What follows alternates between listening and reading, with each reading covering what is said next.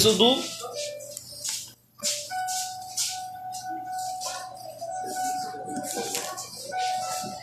Aleluia. Hoje vamos falar sobre a presença de Deus. Irmãos, quando a presença de Deus está no lugar, tudo fica diferente. Amém, irmãos? Quando a presença do Senhor. Amém. Êxodo. Aleluia. Êxodo encontraram, irmãos? Amém. Amém. Êxodo capítulo 35. E nós vamos ler, irmãos, alguns versículos aqui é, de um pacto que Deus fala para Moisés. Louvado seja Deus. Louvado seja o nome do Senhor. Êxodo capítulo 35. Se você pudesse colocar em pé, a gente.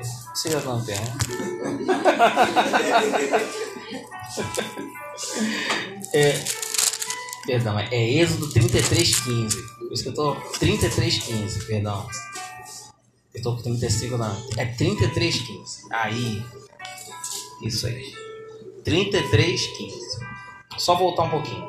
Irmãos, quando a presença de Deus está num lugar, coisas maravilhosas começam a acontecer. Eu não sei você, mas quando você sente a presença de Deus, você fica alegre, dá vontade de chorar, não é verdade? E aqui no povo de Israel não foi diferente.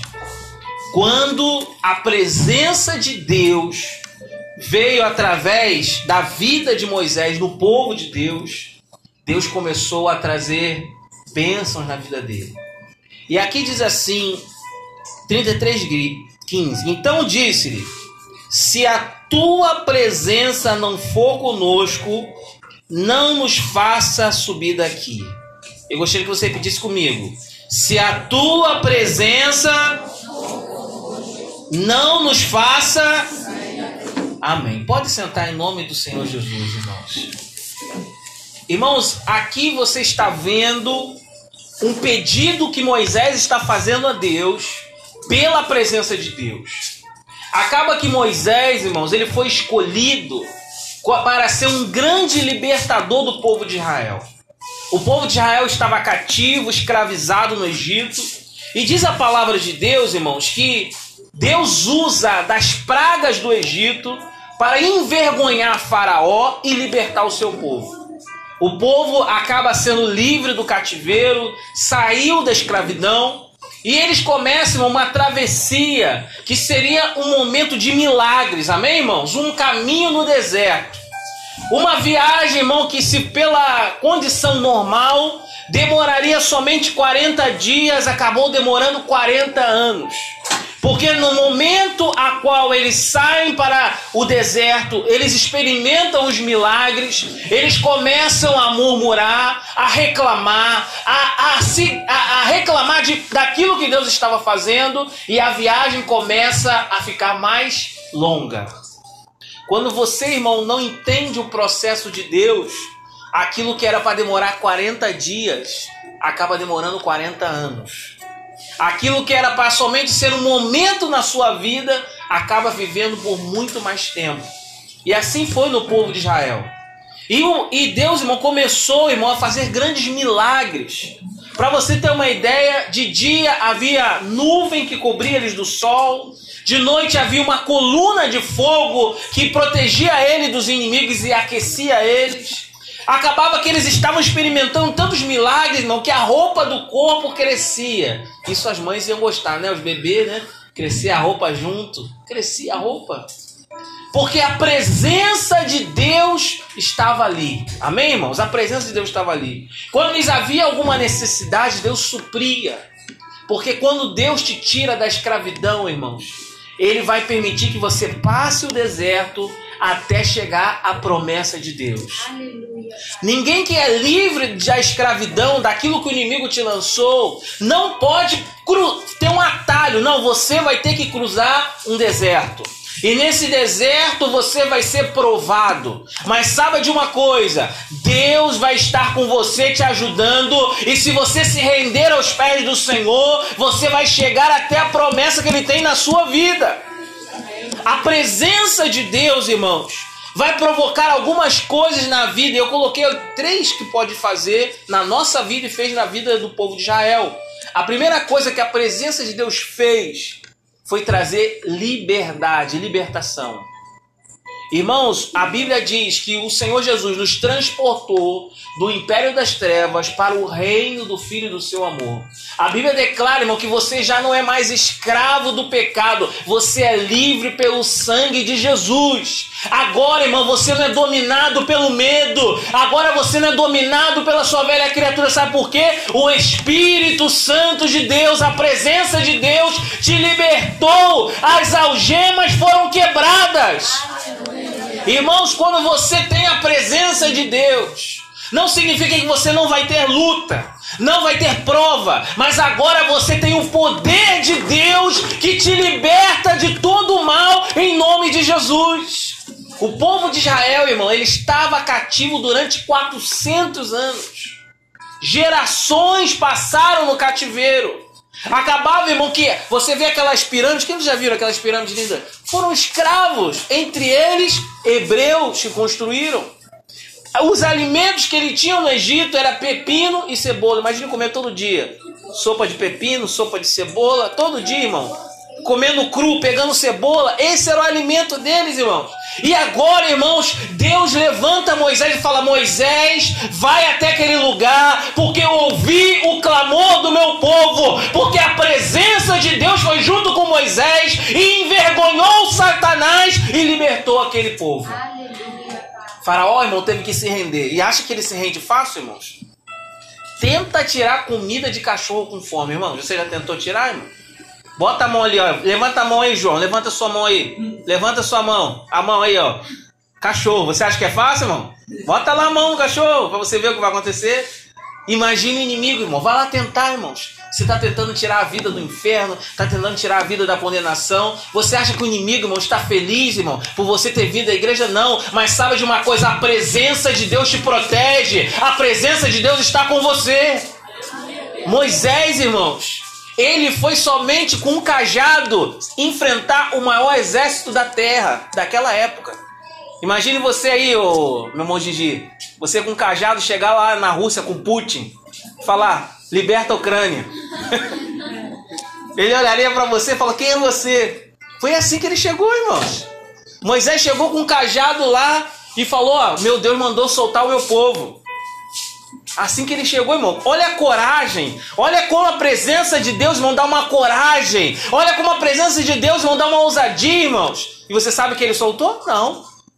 Diz a palavra de Deus que ele colocou mais opressão ainda, mais trabalho, Irmãos, porque quando você está sendo liberto pelo Senhor, parece que o inimigo vai trabalhar com mais força, porque ele sabe que a hora dele está terminando na sua vida, ele sabe que está chegando no final.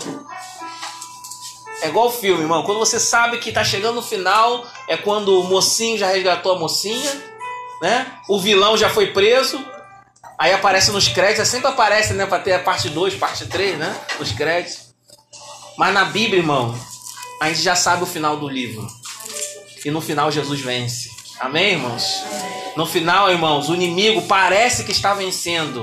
Mas a Bíblia declara, irmão, que o nosso Deus, o nosso Senhor Jesus, ele vai vir para colocar os nossos inimigos debaixo dos nossos pés, irmãos. E acaba, irmão, que o povo foi liberto, porque a presença de Deus traz o que?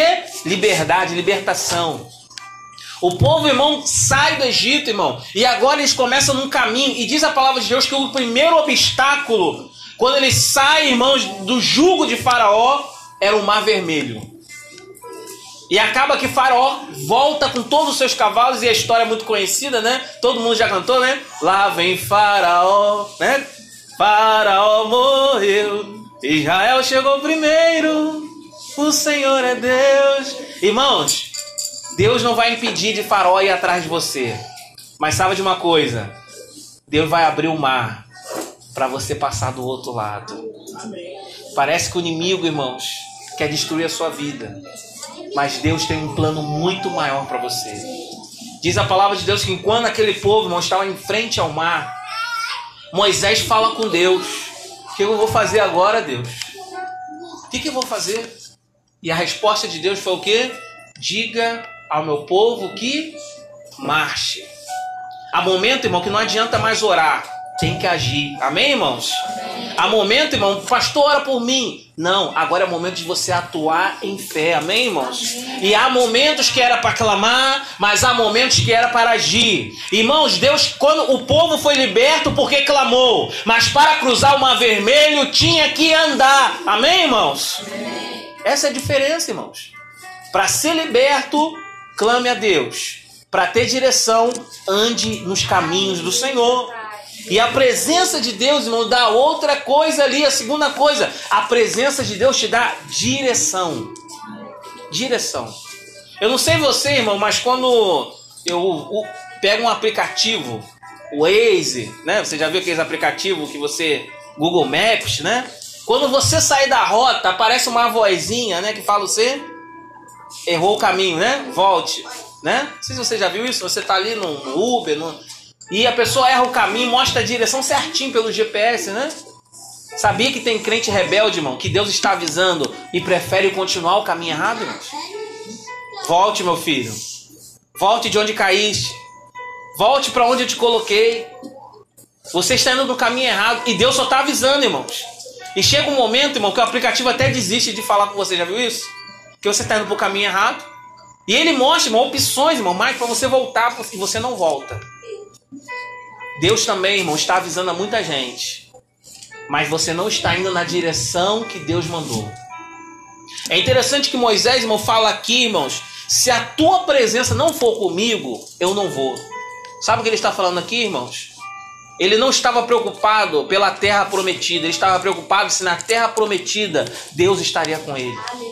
Às vezes você está tão preocupado, irmão, pela benção, que esqueça. Bênção sem Deus não é bênção, irmãos. Bênção realmente é quando Deus está com você, irmãos. Quando Deus está na sua vida. Moisés estava falando: Olha, eu não quero terra de promessa, eu não quero maná. Se a tua presença não estiver comigo, de nada vale tudo isso. Que adianta, irmãos? Há pessoas agora que estão numa cobertura, irmão, na Vieira Solto, nos lugares mais ricos, mais top do mundo, infelizes. E você, irmão, talvez vai chegar na sua casa que não é talvez o que você imaginava, e a presença de Deus vai te dar uma alegria fora do comum, irmãos. Talvez você está pensando o seguinte: o que, que é isso, irmãos? A presença de Deus te dá direção, porque a presença de Deus, irmão, te leva para o lugar certo, irmãos. O povo de Israel, irmãos, eles deram volta no deserto, porque eles quiseram sair da direção de Deus. A primeira coisa, irmão, que eles pensaram quando chegaram próximo à terra prometida, eles enviaram espias para ver a terra. E as notícias chegaram, entre eles Josué e Caleb. Falaram, os dez espias, entre eles Josué e Caleb, a terra realmente é boa. Havia caixa de uvas, irmão, que precisava de duas pessoas para carregar. Só que havia um problema na terra. Havia gigantes. Irmãos, nenhuma bênção se ganha se você não derrubar o gigante da sua vida, irmãos. E eles pensaram, irmão, que seria como no deserto. Deus vai fazer tudo. Maná caía do céu. Irmãos, teve um momento, irmão, que o povo ficou tão revoltado, pedia a Moisés, Moisés, a gente quer carne. Deus faz o que, irmão? Manda carne no povo, irmãos. Sabe por que isso, irmãos? Às vezes queremos algo, mas não sabemos o que queremos. Porque quando você não tem a presença de Deus, irmão, nada está bom para você. Nada é o suficiente. E diz a palavra de Deus, irmão, que quando Josué e Caleb voltou, o povo se revoltou e o povo falou: "Vamos voltar para o Egito". Irmãos, eles iam voltar toda aquela viagem de volta. Eles iriam voltar, irmãos, a viver, eles queriam voltar para o jugo do Egito. Sabe por quê, irmãos? Porque eles não estavam compreendendo, irmão, que a presença de Deus te leva para um lugar de bênção. Que a presença de Deus, irmãos, vai estar com você e os gigantes vão cair na sua vida. Eu não sei, irmão, qual gigante tem se levantado. Mas não é para voltar para o mundo. É para lutar Porque o Senhor vai ser o seu general de batalha. Diz a palavra de Deus, irmãos, que Josué e Caleb rasgou as suas vestes e falou: Não façamos tal coisa. E aí, irmãos, o povo demorou mais tempo por desobedecer a Deus. A direção de Deus, irmãos, ele te livra de muitos problemas. Diz a palavra do Senhor, diz assim, versículo 16: Como, pois, se saberá agora que tenho achado graça aos teus olhos? Eu e o teu povo, acaso não é por andares tu conosco e separados seremos? Eu e o teu povo, de todo o povo que há sobre a face da terra?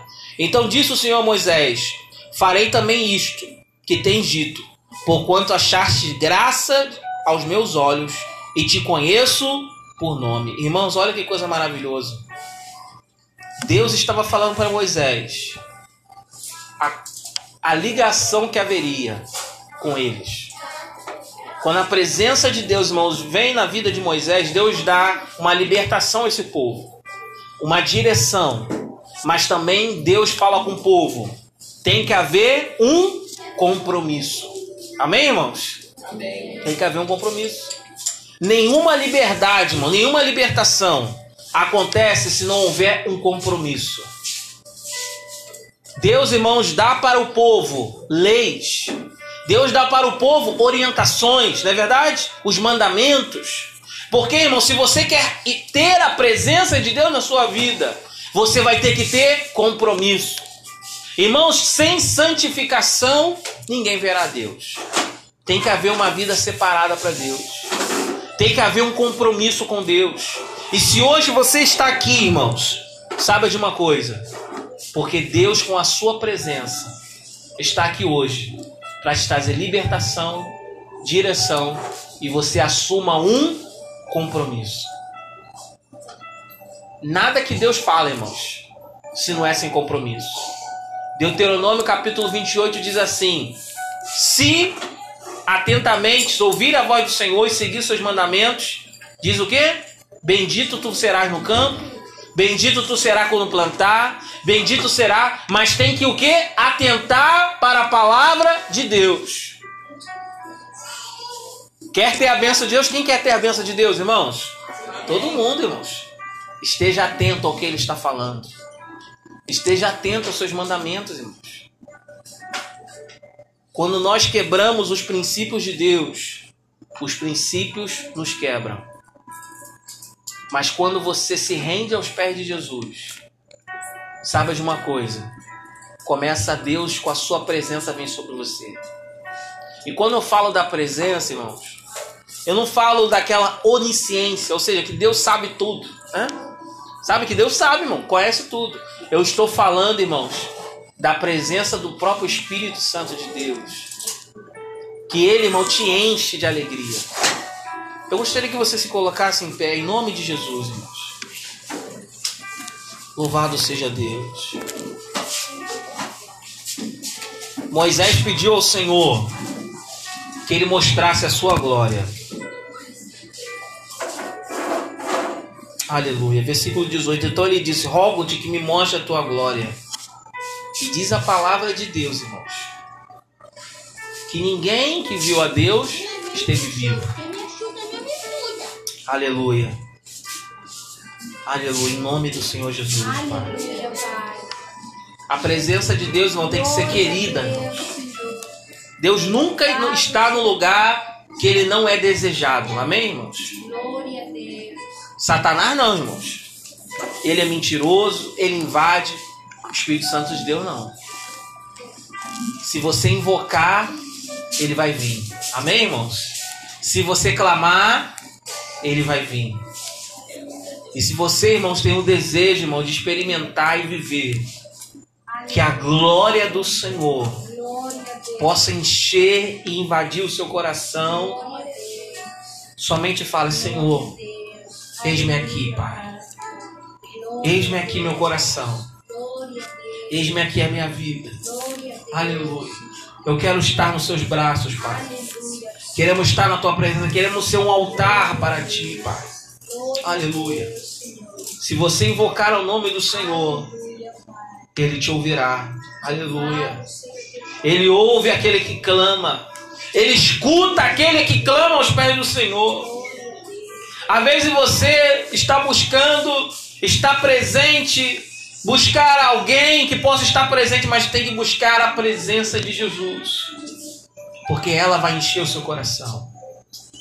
E hoje, em nome do Senhor Jesus, de onde você estiver, que a presença de Deus venha tocar o seu coração nesta hora.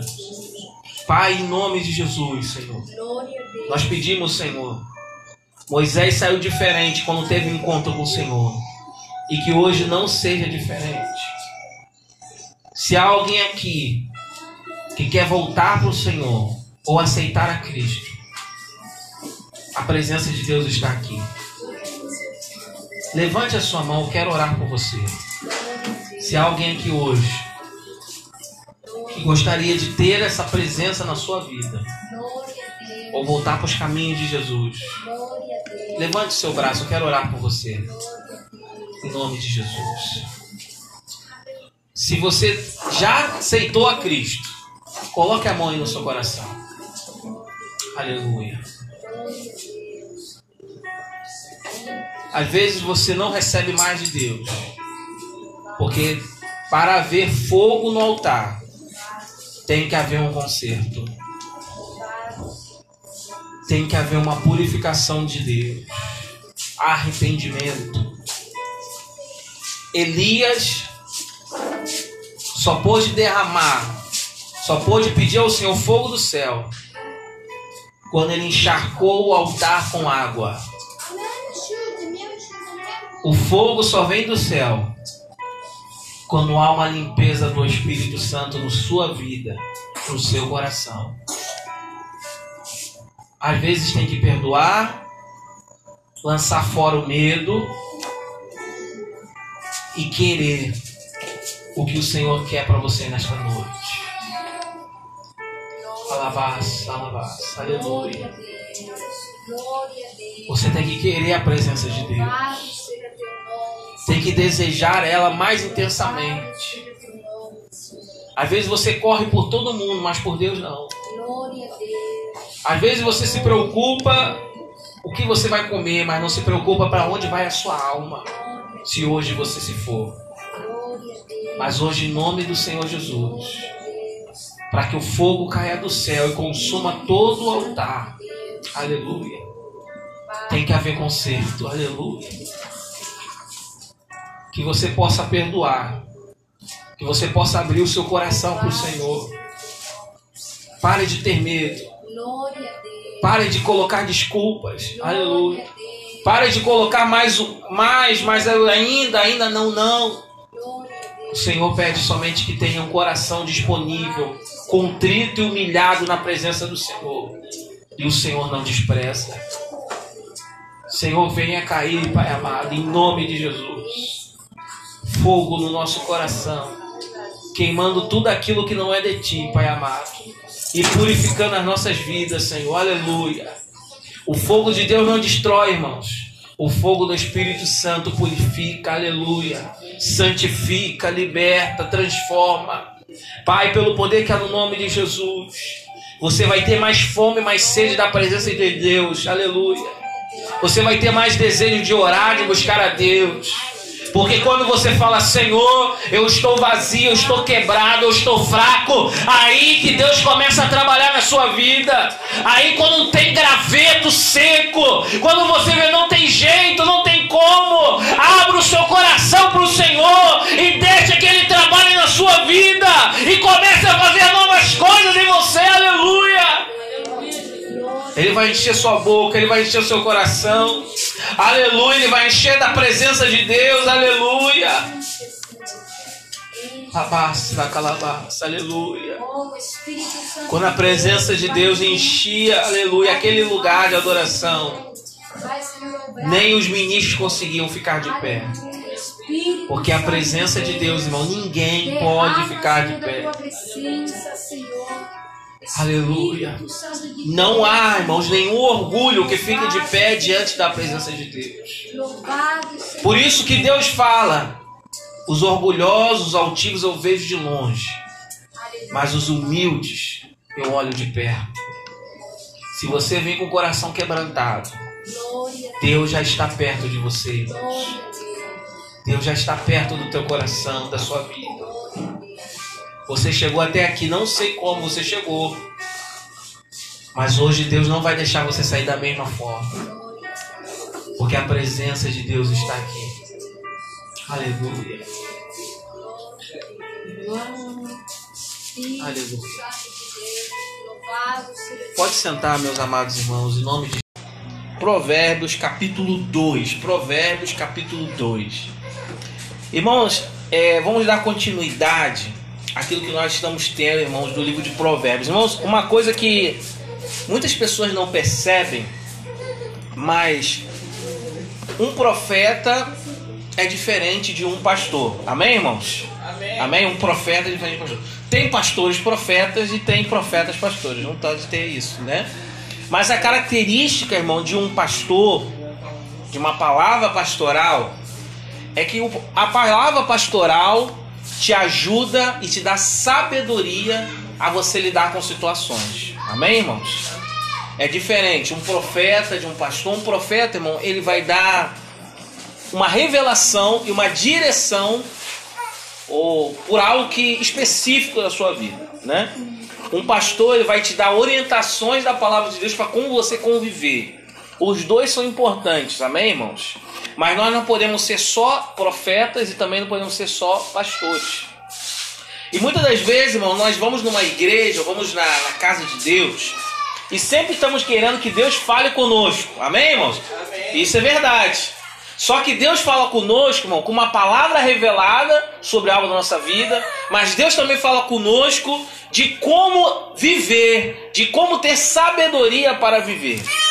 E o livro de Provérbios, irmãos, a palavra provérbio significa sabedoria para um viver santo, um viver justo. Então, quando estamos lendo o livro de Provérbios, nós estamos pedindo a Deus sabedoria para saber lidar com os nossos filhos com a nossa esposa, com as nossas finanças, com os nossos patrões. Amém? Sabedoria como lidar com nossa, nossa família e sabedoria para lidar com situações, pessoas difíceis, tá bom? Então o livro de Provérbios é para termos sabedoria. Então se você quer aumentar sabedoria mais rápido possível, estude o livro de Provérbios, tá bom? Senhor, não tenho sabedoria.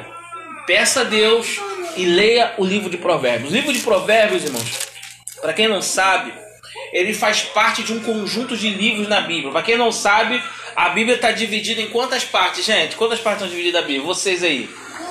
Duas partes que podemos dividi-las, né?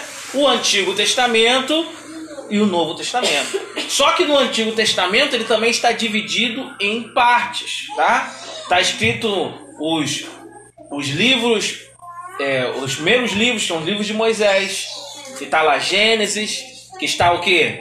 Êxodo, Números, Deuteronômio, Levítico, são os cinco primeiros livros da Bíblia. E também está dividido, irmão, no Antigo Testamento, que somente o povo de Deus divide, entre os profetas, né, que são os livros, os primeiros livros, os escritos, e esses livros que nós estamos lendo aqui é o livro de sabedoria. Também se divide também livro de sabedoria. E entre os livros de sabedoria está o livro de Provérbios, e o livro de Eclesiastes. O livro de Provérbios, eu expliquei aqui, foi escrito por quem, gente? Salomão. Salomão escreveu o livro de Provérbios. E ele começa a falar como um pai para o seu filho. Amém? Então a primeira coisa que a gente aprende no livro de Provérbios é que o temor do Senhor é o princípio da sabedoria, é o princípio da ciência. Então não nada se começa sabiamente se você não tem Deus, não tem o temor de Deus na sua vida. Por isso, irmão, a primeira coisa que um pai e uma mãe tem que ensinar para o seu filho é temer a Deus. Amém, irmãos? Ter reverência pelas coisas de Deus, respeitar as coisas de Deus. Irmãos, e temer não é ter medo, temer é ter respeito. Amém, irmãos? Não é ter medo de Deus. Já vi quando você é criança, sua mãe conta aquela velha história do homem do saco, do bicho papão, né?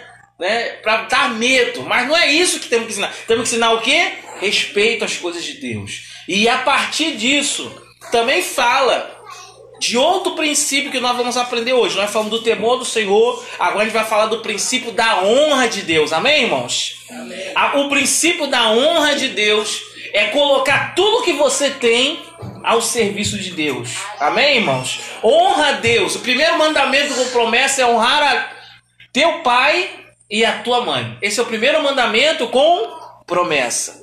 Por isso, irmão, entenda uma coisa.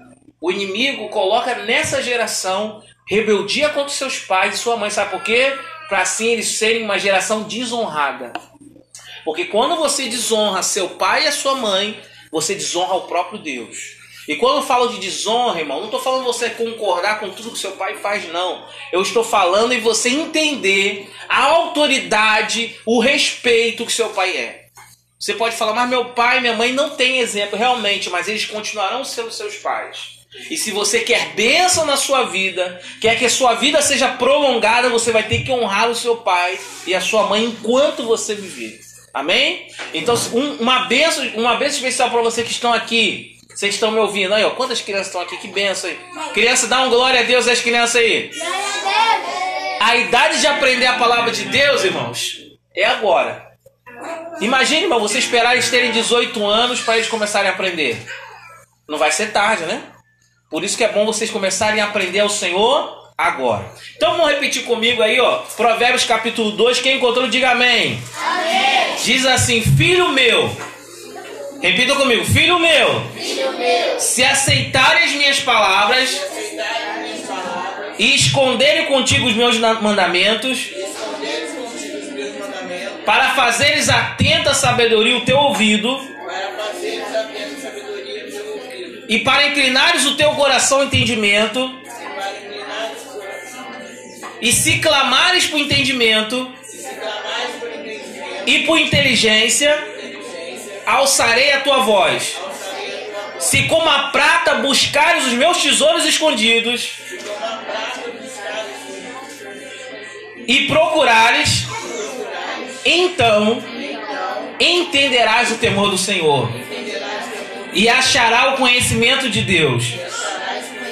Porque o Senhor dá a sabedoria e da sua boca vem o conhecimento e o entendimento.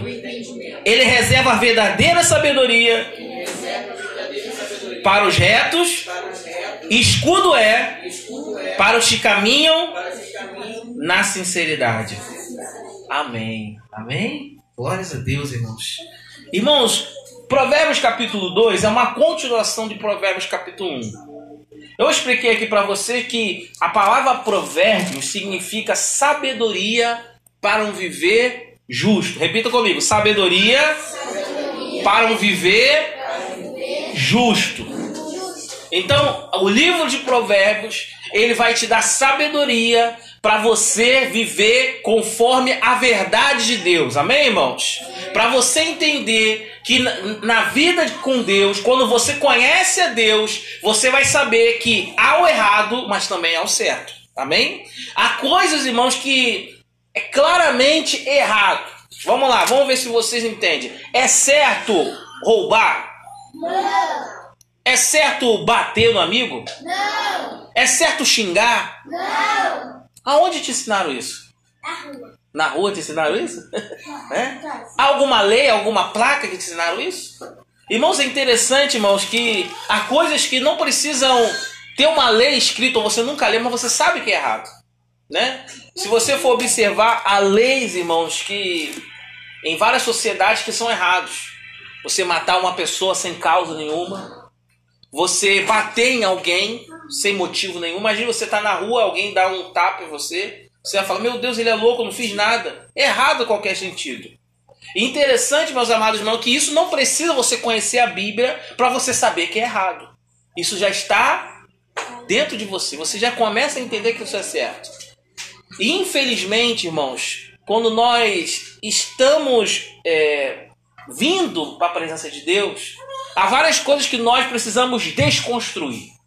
É como se você comprasse uma casa já construída e que precisa reforma. Dá um trabalho, porque você vai ver que tem infiltração, tem problema disso, né? Mas a casa já foi construída. O que, que precisa ela? Uma reforma? Algumas sim. Outras precisam derrubar tudo para construir de novo, porque os fundamentos estão errados. A mesma coisa é a palavra de Deus.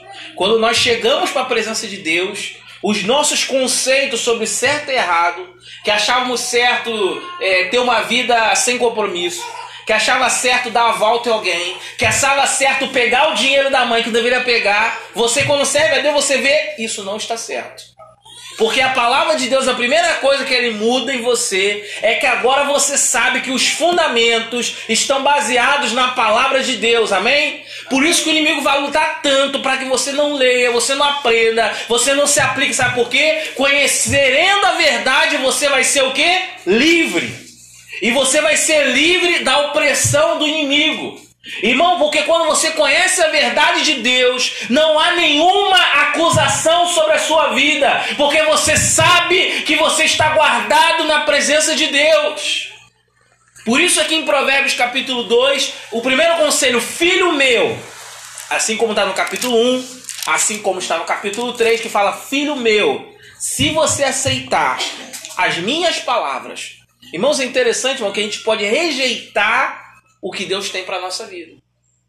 Quando Deus, irmão, dá uma palavra, quando Deus dá uma direção, você pode tomar uma decisão: eu vou seguir ou não.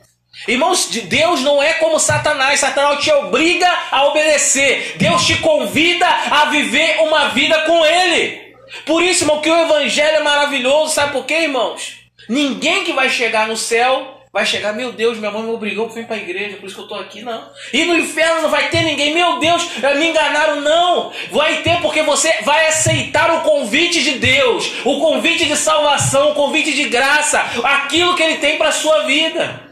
Amém ou não? Amém. Amém. Viu? Só a irmã Cia falou amém. Amém ou não? Amém. Amém. Quero ver você falando amém. João não vai dormir hoje não, né, irmão? Não, vai não. Hoje ele não tá com sono não, irmão. Tá bem, João? Bonita essa camisa, hein, João? Se aceitarem as minhas palavras e esconderes contigo os meus mandamentos. Irmãos, entenda uma coisa. Os mandamentos de Deus, aquilo que ele fala para você, eles são como joias preciosas. A palavra de Deus, os mandamentos de Deus são preciosos. Diz a palavra de Deus no livro de Salmos: Como o jovem purificará o seu caminho? guardando a palavra de Deus no seu coração. Então, quando você guarda a palavra de Deus no seu coração, você coloca ele em prática, ele vai te ajudando. Irmãos, é como se fosse um GPS do céu. A palavra de Deus é o Waze do céu, né? Já, quem já viu aqui aqueles aplicativos do Uber que mostra vários direitos para esquerda, né? A palavra de Deus, irmãos, quando você olha para ela, você não sabe o caminho que está andando. Mas a Deus vai falar, devia para a direita, devia para a esquerda. Ou seja, a palavra de Deus vai te guiar pelo caminho da verdade. Por isso é importante aqui em Provérbios capítulo 2, fala, primeira coisa, aceite as palavras e esconda no seu coração. Diz a palavra do Senhor: se você ficar atento e der ouvidos, inclinares o teu coração entendimento. Irmão, entenda uma coisa. Você pode escutar, ou você pode ouvir.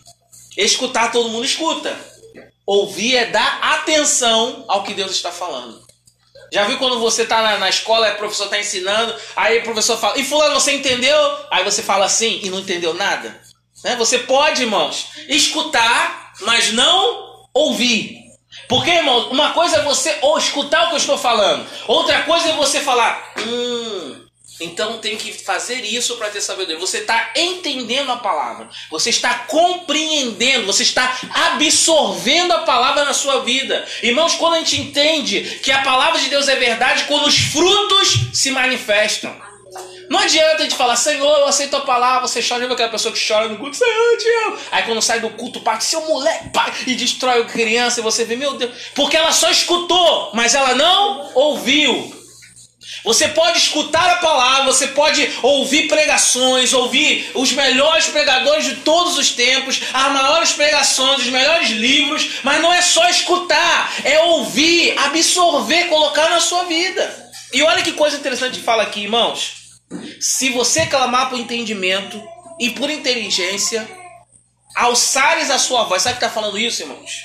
A coisa na nossa vida que só recebemos se nós clamarmos. Já viu um bebê, irmão? Como um bebê pede leite? Ele sabe falar? Ele o quê? Ah, já conseguiu leite, está lá fora. É. Às vezes, irmão, nós queremos algo de Deus e pensamos assim, tá, eu vou ficar quieto aqui que Deus vai me dar. Não, irmão, se você não clamar, se você não buscar, se você não pedir, se você não falar, pastor, me ensina isso aqui, missionário, o que, que significa isso? Sabe o que aconteceu? Você não vai ter.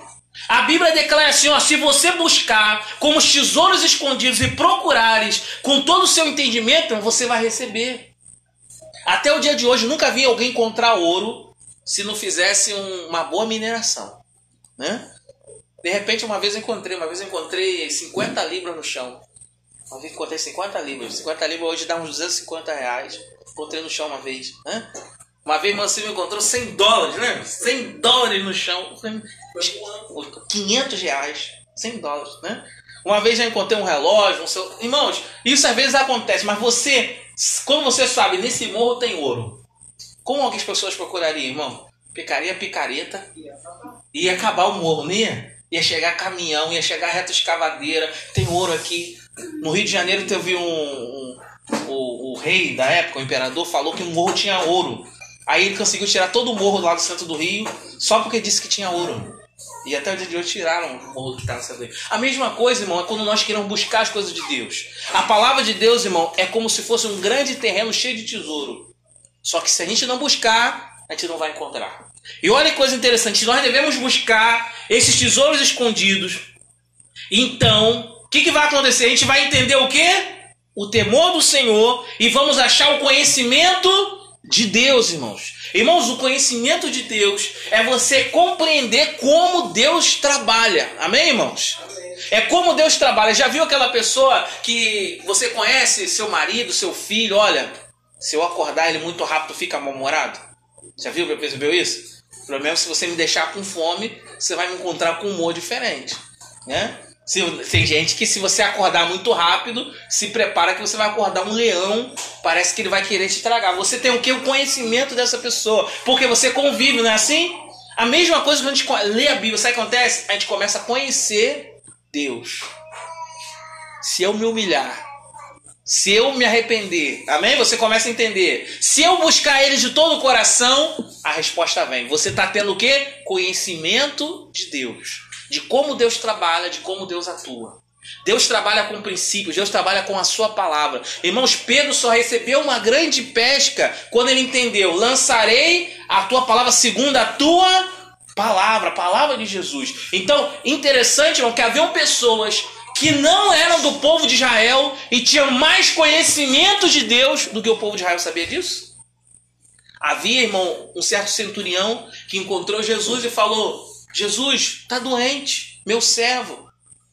E aí Jesus falou: Mas você não precisa dela, basta uma palavra tua e o meu servo será curado. Porque eu dou ordem ao meu servo, ele vão. E se você der uma palavra. E aí que Jesus falou: Esse homem tem uma fé imensa, sabe por quê? Conhecimento de Deus.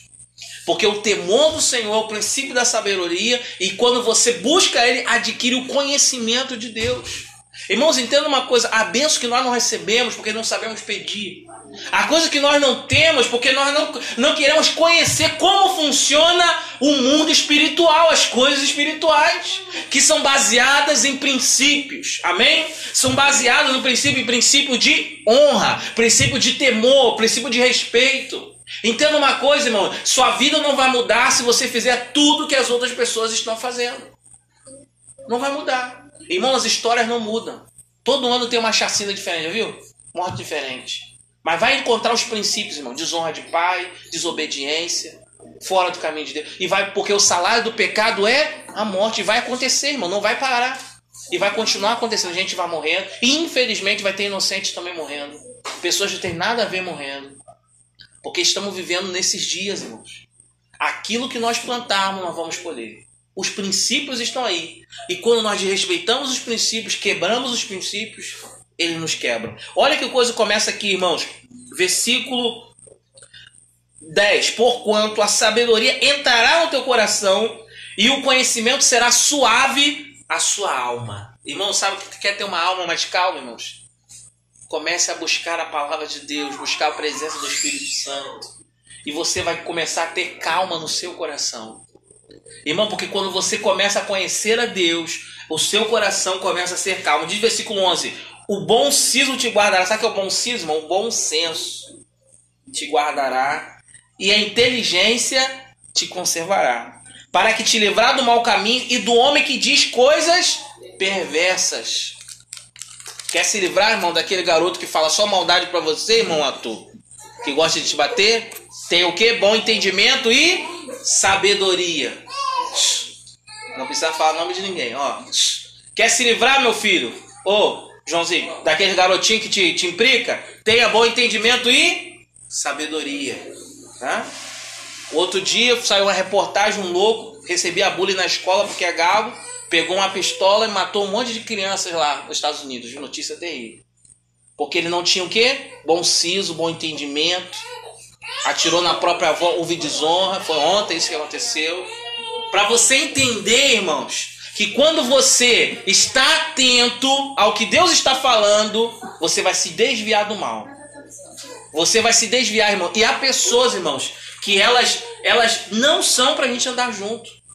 Sabia disso? Nem todo mundo é seu amigo. Nem todo mundo é para você estar tá perto, sabia disso?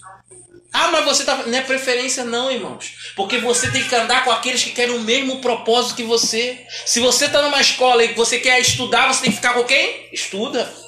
Mas eu não sou inteligente, eu ficava até com mais inteligente. Né? Eu ficava lá, aí, com mais esforçado. Né? E acabou que eu fui aprendendo, ficava com mais inteligente que estudava. Não que era inteligente, era mais esforçado. Você tem que se juntar com aqueles que. Na igreja vai ter aqueles que querem buscar Deus e aqueles que não querem nada. Você vai se juntar com quem? Que quer buscar Deus.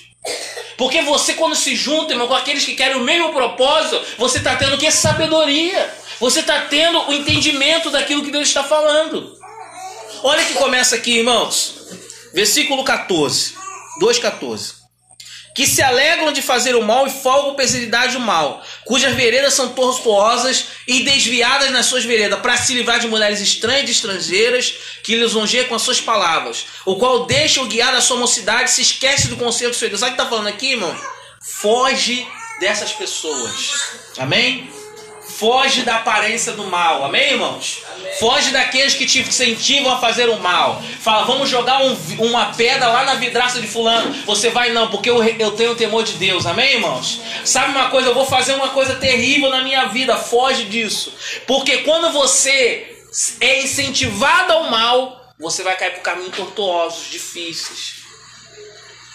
Quantas pessoas, irmãos, saíram das suas casas sua mãe, seu pai, fala: meu filho, não vá para isso. Essa pessoa está te enganando. E ele falou: quem cuida da minha vida sou eu. Aí volta o quê? Olho roxo e um chifre grandão assim rodando assim. Né? Porque no momento que era para ouvir, irmãos, os conselhos dos pais não ouviram. Por isso, irmão, quando aqui fala, irmão, inclina, versículo 18, porque a sua casa se inclina para a morte e as suas veredas para os mortos. Todos os que se dirigem a elas não voltarão e não se atinarão com as suas veredas. Irmão, aqui está falando, irmão, que há pessoas que se você andar junto, mesmo você estando certo, você vai estar errado. Sabia disso? Se você não souber quem você está andando, com quem você está andando, você pode não estar fazendo errado, mas você está cometendo coisas erradas. Porque você sabe que ali não deveria estar, né? Um jovem deveria estar três horas da manhã num baile? Mas eu não estou fazendo nada de errado. Mas você está no lugar errado. Você sabe que naquele lugar errado. E você fica ali, mora ali. Um dia, irmão, o mal vai chegar até você também.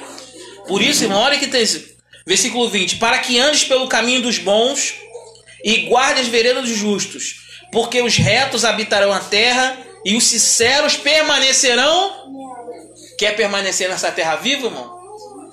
Anda pelo caminho dos retos. Amém, irmãos? Quer permanecer na convida, irmãos? Quer ter prolongado seus dias, irmãos?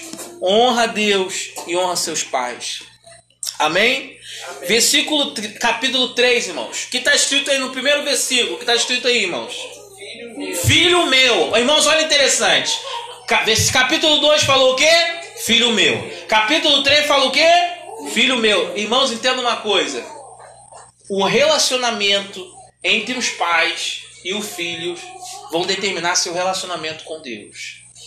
Se você não tem um bom relacionamento com seus pais, será muito difícil se relacionar com Deus. Sabia disso? Ah, mas eu não gosto do meu pai, não gosto da minha mãe, você não sabe como é que ela é. Só que eu não estou falando para você mudar os seus pais, estou falando para mudar você. Amém, irmãos? Amém. Porque você não consegue mudar as outras pessoas, você consegue mudar o quê? Você. Né? E às vezes há, há, há conversas, há diálogos que trazem confusão. Já viu aquela pessoa que quer sempre trazer aquele assunto que traz confusão na conversa? Tá lá naquele jantar maravilhoso e começa aquele assunto chato. Mas fulano nunca me dá presente. E aí começa a briga. Aí daqui a pouco, em vez de você ter um momento agradável de resolver os problemas, resolve o quê? Com briga. Irmãos, a festa de família, que se ela acontece, alguém sai morto. Porque às vezes há problemas.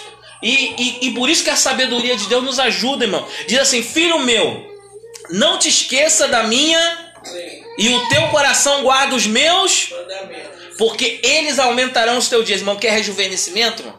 Não é aquele, aqueles cremes mágicos, não. Quer rejuvenescimento, irmão? Quer ter magia vivendo na sua terra? Quer isso? Guarda a lei do Senhor no teu coração e os seus mandamentos, porque eles aumentarão os teus dias e te acrescentarão anos de vida e paz. Sabe o que é isso, irmão? Não é só viver muito, é viver com vida e com paz, irmão. Irmãos, numa casa onde há guerra, você não consegue ficar. Pode ser o palácio de Buckingham, irmão. Se lá tem briga e confusão, irmãos, você quer ficar nessa casa, Samuel? Imagine todo dia na casa ter briga, confusão, chinelo havaiana voando, voando pra lá, voando pra cá. Você acha que uma criança, um filho, vai querer voltar para essa casa? Não. Se todo dia tem briga, tem confusão, parece é, Maquitácio com Maguila brigando todo dia, você acha que alguém vai querer ficar? Não, eu prefiro ficar na igreja, ah, porque o culto acabou, tá até triste. Tá acabando o culto, vou ter que voltar para casa, ai meu Deus. Por isso, irmão, a sua paz, você vai ter que lutar por ela. E como você vai ter que lutar? Tendo sabedoria de Deus, conhecimento do Senhor. Amém? Há momentos, irmão, que vitória se vence no silêncio. Amém, irmãos? Há batalhas que são vencidas, irmão, não por você lutar, mas por deixar Deus agir na sua vida. Amém? Amém. Deus está falando, amém? Deus está falando. Ó, versículo 3: Não te desampare a benignidade e a tua fidelidade, atas aos teus pescoços escreva na tábua do teu coração. Irmãos, quando nós fazemos isso, nós vamos encontrar a graça do Senhor e o entendimento aos olhos de Deus e dos homens. Certa feita eu conheci um, um jovem que ele chegou na igreja muito triste, chorando. Chegou chorando, pastor, não, não aguento mais ficar na minha casa. É muita pressão. O garoto acho que tinha uns 25 anos de idade. É muita pressão. E aí o pastor ficou falou: o que deve ter acontecendo nessa casa, né? Porque você sempre pergunta, né? O que está acontecendo? Aí o pastor perguntou: meu pastor não aguento. O que está acontecendo? Não, é porque meu pai toda hora me acorda. É, eu, não, eu, eu não posso fazer nada, sempre ele fala de mim. E aí o pastor, com muita sabedoria, falou o seguinte: sabe uma coisa, irmão? Nós vamos orar, mas vamos visitar a sua casa para falar com seu pai. Não, pastor, não vai lá não. Não, nós vamos lá visitar a sua casa para conversar com seu pai e sua mãe. Para quê? Foi lá visitar o seu pai e sua mãe. Aí ele falou: Eu sou pastor, eu vim aqui falar sobre o seu filho, tá passando muito problema. E ele falou que toda hora acorda ele, toda hora cobra dele. Aí o pai falou: Ah, pastor, ainda bem que você veio aqui, porque nenhum pastor vinha aqui em casa. Todo pastor olhava feio pra gente. Mas esse garoto só quer acordar meio-dia, por isso que eu acordo ele. Ele não lava nem a cueca. É? Eu falo para ele todo dia: meu filho vai trabalhar, você tem 25 anos, já largou a escola, já largou mulher, já largou filho. E ele vinha para a igreja igual um santinho, que tudo era o problema do pai e da mãe. Aí ele ficou assim, cabeça abaixo, porque o pastor usou o quê? Sabedoria. Você não escuta um lado, você escuta todos os lados. Amém? E aí o pastor falou: Ah, muito obrigado por avisar isso, mano. Pode ter certeza. Aí falou: Meu irmão, hoje você está na disciplina porque você não honra o primeiro mandamento com promessa, pai e mãe. Só sei que a vida dele mudou, irmão. Hoje já está casado, já tem filho, já está feliz já. Mas um dia, irmão, se você não tem a sabedoria, você vai aplicar o remédio na doença errada. Sabia disso? Porque a gente pode aplicar o remédio na doença errada. Imagina se o pastor ouvisse aquilo e falar: Senhor, trabalha na vida daqueles pais terríveis. Aí ele, Amém, Amém. O remédio errado na doença errada. Porque o remédio certo tem que ser aplicado na doença certa. Irmão, entenda uma coisa, irmãos. Um verdadeiro médico, aquele que quer cuidar da sua alma, ele vai querer procurar a causa do problema, não só o problema. Porque não adianta, irmão, nós somente tratarmos os sintomas. Há uma origem, amém, irmãos? É como você tomar uma dipirona, vai acabar a dor de cabeça, mas às vezes o problema está lá dentro de você, está dentro do coração daquela pessoa. Por isso, irmão, que aqui a gente pode ver, irmãos, quer ter, ter bom entendimento aos olhos de Deus dos homens, ata o seu pescoço, escreve na tábua do seu coração. Versículo 5: Confia no Senhor de todo o coração e não te estribe no seu próprio entendimento. Irmão, tome cuidado, irmãos. O nosso entendimento pode falhar, mas o de Deus não. Amém, irmãos? Irmãos, é interessante que há coisas que é, você pode até ser enganado, mas você não consegue enganar Deus, né? Você parece, irmão, que quando Deus, irmão, revela algo, é algo tremendo, que Deus conhece o coração, amém? As intenções do coração.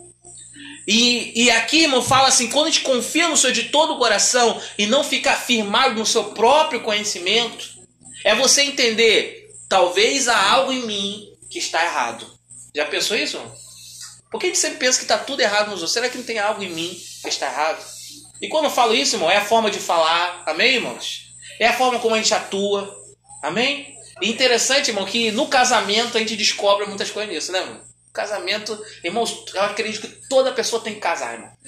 Irmão, toda pessoa tem que casar. Quando o pastor fala, porque tem que casar, irmão. Porque se quer ser um obreiro, quer ser um pastor, tem que casar, irmão. 99, irmão, só acredito que 0,1% do pastor que não pode casar. Mas 99,9% de qualquer pessoa que quer liderar uma igreja, uma empresa, qualquer coisa, tem que ser casado. Sabe por quê, irmão? Ele vai saber lidar melhor com as coisas. Porque ele sabe que quando tem filho, irmão, tem coisa que ele não pode fazer, tem filho. Tem esposa, ih, rapaz, tem que avisar minha esposa, né? Vai, não vai avisar pra esposa, não.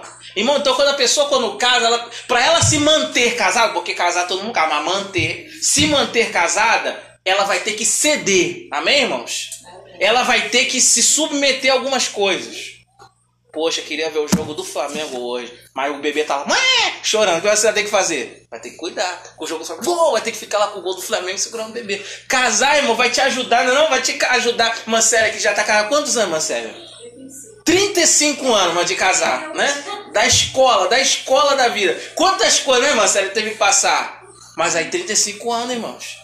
Você tem que botar até um quadro, parabenizar, irmão. 35 anos casado. Tem gente que fica um mês namorando, acha um absurdo. Já tô namorando há três meses, tá achando. Tá até botando aliança, porque parece que é um prêmio. Irmãos, então essas coisas que a igreja do Senhor valoriza, irmãos. Porque o casamento é o teste de fogo. O homem tem que aprender como lidar com a mulher e a mulher vai ter que aprender como lidar com o homem. Por isso que em Provérbio ensina muito como relacionar com famílias.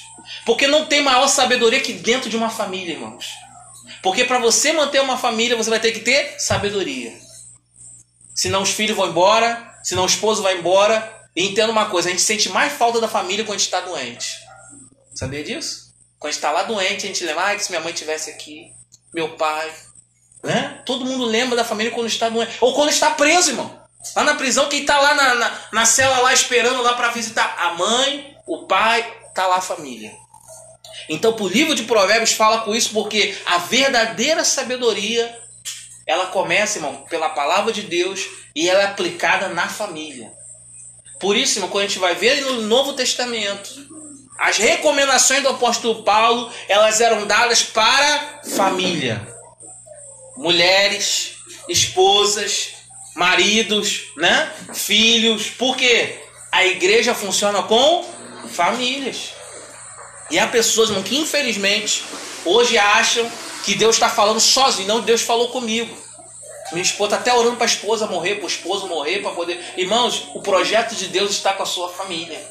Por isso, irmão, uma das decisões mais importantes que vocês vão ter, solteiros aqui, é formar uma família. Porque ela vai determinar se você vai poder cumprir os propósitos de Deus ou se você vai falar, pastor, não posso ir porque meu marido não quer ir para o culto hoje não. E ele falou para ficar. Aí, aí o pastor falou o quê? É, minha filha, vai ter que ficar em casa. E aí? Se você quer ganhar seu esposo, se você quer ganhar, né? Tem que ganhar. Aí vai chegar um dia, ai meu Deus, eu vou viajar pro Chile, vamos, vamos. Aí o esposo, não vai dar pro Chile não. E aí? Irmãos, algumas pessoas pensavam né, que eu e minha esposa não era certo. Porque primeiro minha esposa viajava missionário, né? E eu trabalhava como líder de jovens. A pessoa fala, não, isso nunca vai dar certo tal. Mas Deus fez dar certo. Amém, irmãos? E acabou que houve que ter o quê? CD. Um CD de cada lado. Para que houve concordância. Hoje minha esposa é uma benção, cozinheira, né? Tem até aluna já em prática, já ensinando coisas. Irmão, se você me, me dizer por que eu tô gordinho, a culpa é da minha boca, mas também das coisas que ela é capaz. Você já tá fazendo bolo na panela de pressão. Sabe o que é bolo na panela de pressão? É? Bolo na panela de pressão. Economiza gás, meu Deus. Aí já gostei mais ainda. Economiza gás, bolo na. Tinha que ver como ficou, ó. Oh, excelente, ó. Eu falei, só faz bolo na panela de pressão, acaba com panela de gás, né? Porque quando você, irmão, começa a se alinhar com Deus, um vai ceder, o outro ceder também. Por isso que o casamento, irmãos, quando há entendimento dentro do lar, vai ter bênção em todas as áreas da sua vida. Por isso, irmão, ore, irmão. Ore pelos seus filhos, para ver entendimento. Vezes você não tem um esposo, mas tem os seus filhos, amém? E aí seus filhos vão falar: Meu Deus, se eu não consigo lidar com meu filho, será que eu vou conseguir lidar com outras crianças da igreja? E aí? Meu Deus. E quanto jovem? Quando vê aquele jovem problemático, né? Como você vai lidar, né? Por isso que o casamento, irmão, é o teste para todo mundo. E eu tô nesse teste, tá, irmão? Eu ainda tô, tô ainda só 11 anos só testando ainda, você. Falta ainda bastante, ainda vai chegar a 35. Tô nesse teste. Mas isso ajuda, irmão. Por isso, irmão, que na nossa igreja nós valorizamos a família. Por isso que estamos aqui orando por cada casal aqui, irmão. E vai ter mais casais entrando aqui, sabe por quê? Queremos que todas as famílias sejam abençoadas. Em nome de Jesus, irmão. E daqui a pouco vai ter nome de mais gente aqui nova aqui, tá? Já tô até vendo revelação. Oh, Jesus, vai ter casamento novo aqui, Jesus. Né? Amém. É. Amém, né? Vai ter até casamento aqui. Não tô até, até vendo já. Ah, Jesus. Por quê, irmão? É bênção de Deus. Amém, irmãos? Vai ser difícil? Vai ser difícil. Mas o propósito de Deus é que todas as famílias da terra sejam abençoadas.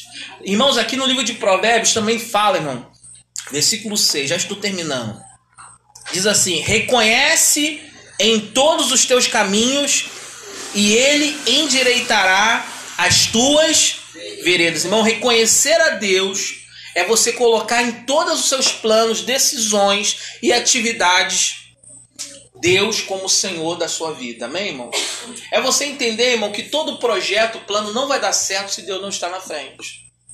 Se Deus não estiver na frente, irmão, não vai dar certo o projeto. Então, às vezes você fala, meu Deus, eu gostaria de empreender, gostaria de abrir um negócio. Coloca Deus na frente, amém, irmãos? Reconhece a Ele nos seus caminhos. Coloca, Senhor, Senhor, vá comigo. E sabe de uma coisa? Ele vai que endireitar aquilo que você está. Sabe o que é isso, irmão? Você pensava que era de uma forma e Deus fez da forma dele. Coloque Ele na frente dos seus planos. E diz mais, ó, versículo 8. 7, 8. Não seja sábio aos teus próprios caminhos, teme ao Senhor e se afaste do mal. Isso será remédio para teu umbigo e medula para os teus ossos. Honra o Senhor com a sua fazenda e com as primícias de toda a sua renda. E sabe que está falando isso? Não? Quando você honra a Deus com as suas fazendas, com as suas primícias, Irmãos, está falando o seguinte: é colocar Deus em primeiro lugar. E quando a gente fala isso, irmãos, ofertar, dizimar é um princípio de Deus.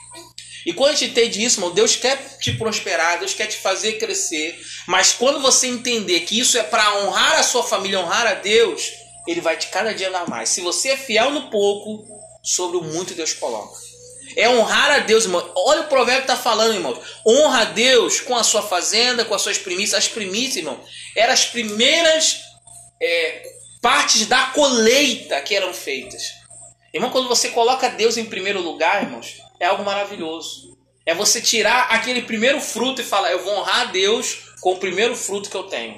E quando diz disso, irmão, diz assim, ó, versículo 10, ó, olha o que vai acontecer quando você honrar a Deus com a sua fazenda e com as suas primeiras. Se encherão os seus celeiros abundantemente e transbordarão de mosto os teus lagares. Sabe o que acontece, irmão? Quando você coloca Deus em primeiro e honra Deus primeiro que tem, de vez de parecer eu tenho menos, Deus coloca mais. Deus multiplica.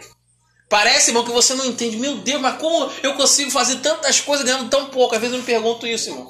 A pessoa pensa, não, Deus tinha o gesto de alegre, deve ser rico. Não sou rico, não, irmão. Deus multiplica, irmão. Irmãos, eu fico falando, meu Deus, como a gente consegue? Às vezes eu boto na conta do lápis e falei, não, não é possível. Tudo isso que a gente fez porque Deus multiplica de uma forma sobrenatural as coisas, irmãos. Às vezes faz, irmão, render. Irmão, às vezes um pacote de arroz dura um mês. Não, irmão? Dura um mês. Falei, a gente nem comeu, não. Não, porque Deus foi o quê? Multiplicando. Então deu uma vez, irmão, o gás, irmão. Lembra do gás? A gente orou aqui? A gente fez usando o gás. Quanto, quanto tempo durou o gás, meus amigos? Cinco meses durou o gás. O gás, não sei o que tinha dentro desse gás, não. Só sei que a gente fez os pastéis, lembra os pastéis? Foi com o nosso gás, irmão. Tava balançando lá o gás. Ainda funcionou mais duas semanas ainda de gás, irmão. Como vai entender isso, irmãos? Porque é Deus, irmão, que entende quando você coloca à disposição de Deus, honra a Deus com o que você tem, Deus multiplica.